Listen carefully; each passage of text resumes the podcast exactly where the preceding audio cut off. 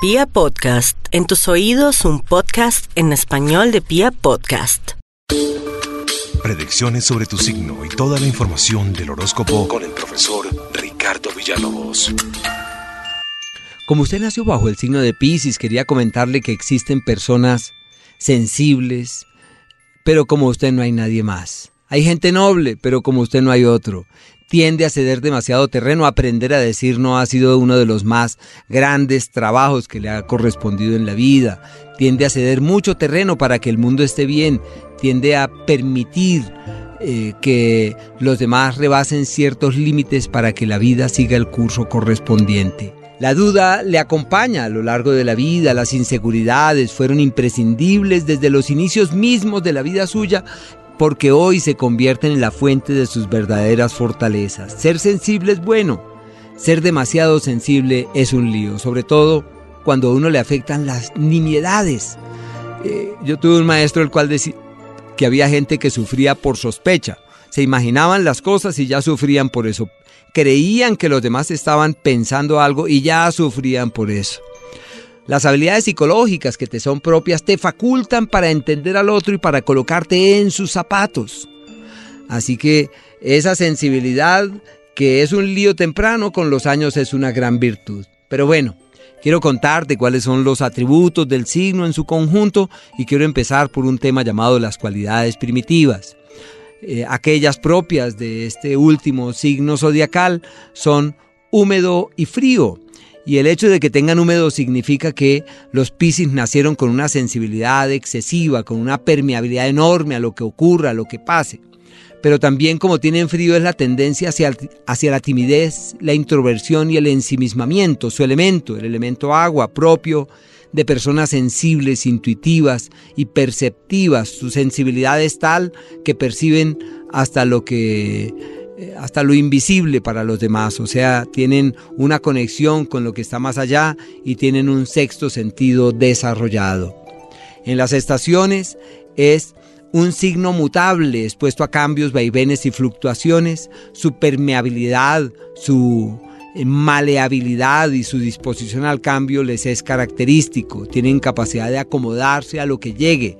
Su simbología, dos peces, esto hace parte de un mito eh, los griegos evidenciaron en esa lucha eh, presente entre los dioses en el sentido que existía un monstruo gigantesco que una vez eh, se hacía presente hasta los dioses salían disparados a esconderse. Ocurre que este, este monstruo llegó a una reunión que estaba allí Afrodita y su hijo. y ocurre que ellos se lanzaron al río y de manera inmediata eh, se transformaron en peces. Y esos dos peces pudieron estar unidos mediante un hilito, por eso tienen ese hilo que los une, que habla de codependencia, necesidad del otro, necesidad de la presencia del otro y eso puede ser sinónimo también de ese, de ese ánimo, esa disposición que tienen para cuando sacan a relucir su nobleza y su grandeza de corazón para apoyar al otro, para ser fuente de acompañamiento para terceros, máxime la sensibilidad tan alta que tienen. En el proceso del año, en el ciclo del año Pisces, se hace presente en el tiempo de los hielos quebradizos, que es ese tiempo en donde ya tienen dos meses resguardados en un largo invierno y resta el último mes. Pero ocurre que en ese mes ya no hay comida.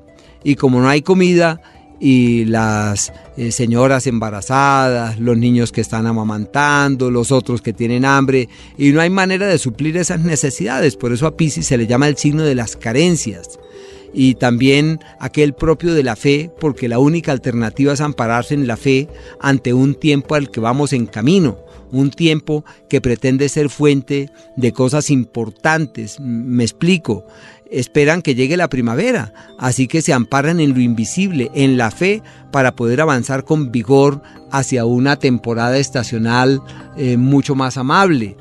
Eh, pero como es el tiempo en donde como no hay comida, algunos se atreven a salir a la intemperie y como los hielos ya son quebradizos porque ya se está derritiendo el hielo, ocurre que se corre ese peligro de que se quiebre el hielo y la gente fallezca o, se vean eh, heridos o afectados.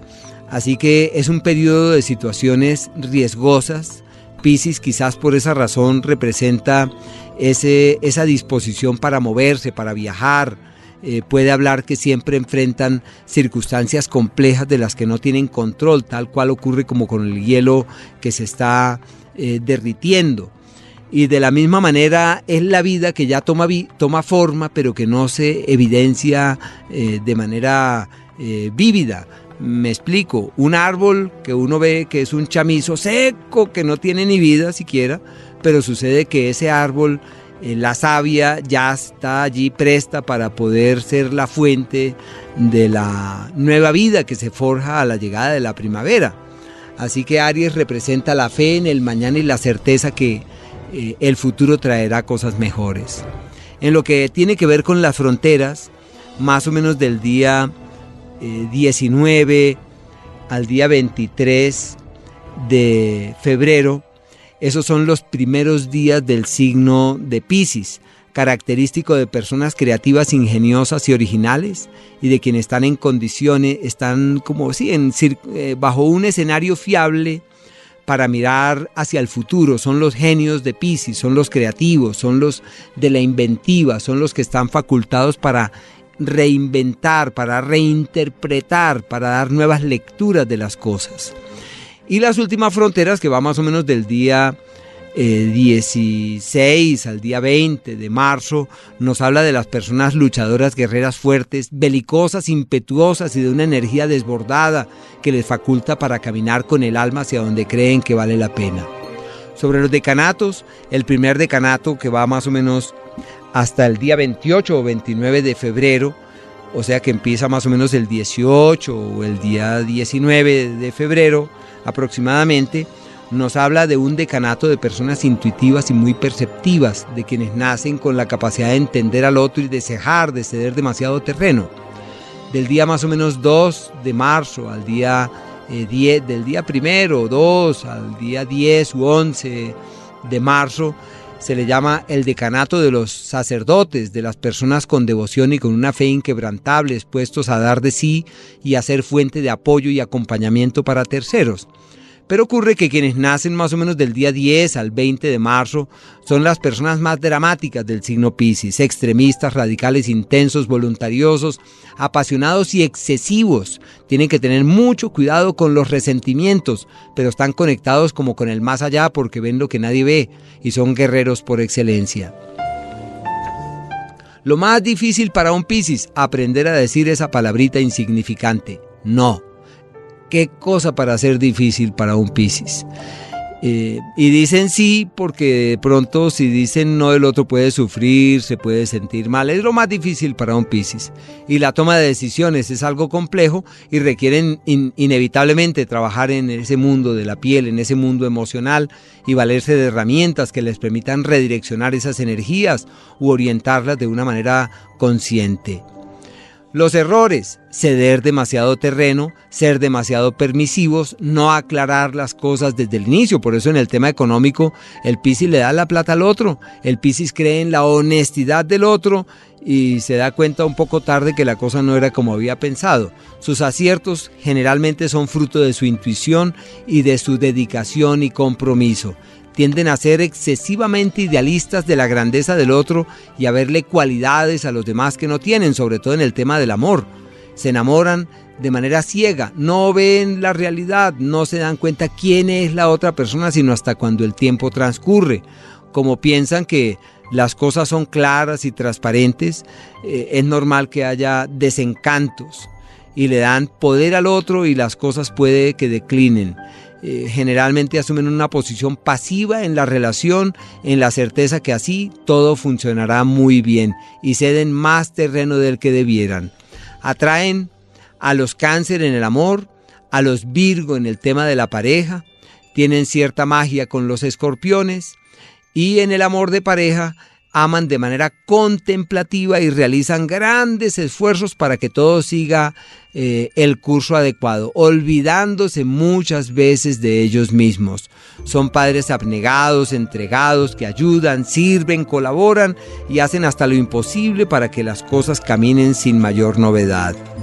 Como se trata, hablando de los atributos de un signo negativo, que hace parte del triángulo de los signos magnéticos y negativos, nos habla de personas sensitivas y perceptivas. No olvidemos que es un signo relacionado con Neptuno y con Júpiter. Y por estar correspondido con Neptuno, los Piscis son intuitivos, permeables, eh, receptivos, todo lo sienten, lo sueñan, lo presienten, o sea, ellos tienen un pie en ese mundo interior que les abre puertas para tener sensaciones eh, que nadie seguramente logra entender. Cuando se habla de la activación de los chakras, de las experiencias espirituales, allí están. Tienen que tener cuidado con las tendencias evasivas, eh, porque ellas pueden convertirse en fuente de problemas y de conflictos. Tienden a ser permisivos, ceden demasiado terreno, signo fecundo, así que el tema de los hijos es algo clave, el signo de los músicos y las personas creativas y sensitivas. También los antiguos pensaron que era un signo de quienes tenían habilidades innatas para entender al otro, para comprender al otro y son de los que más fluyen ante las circunstancias, por eso están atraídos siempre por el mar y por todo aquello que signifique movimiento, por ser un signo mutable, estar expuestos a cambios, altibajos, vaivenes y fluctuaciones. Puede que sean discretos, un tanto temerosos y apacibles, aunque algunos puede que sean disimulados y sobremanera astutos. Por eso algunos colegas le llaman el signo de la piraña, que en la fase inferior sacan a relucir una serie de atributos pues muy complejos cuyo manejo se convierte en foco de intranquilidades. Tienen que tener mucho cuidado con los vicios y todo aquello que los lleve por laberintos tortuosos. Ya en otros escenarios en el mundo se relaciona con la industria hotelera, con las bebidas, el comercio de las bebidas, con la hospitalidad, eh, los asilos, eh, los hospitales, los sanatorios. Bueno, en sus cualidades, eh, la interiorización, su enorme capacidad de acomodarse al otro, de acomodarse a las circunstancias, de fluir ante lo que la vida sugiera. Y son inspirados el misticismo, el sacrificio, la entrega, el dar de sí, las habilidades para los temas espirituales como nadie. Por eso es el signo de la fe, de la devoción, de la religión.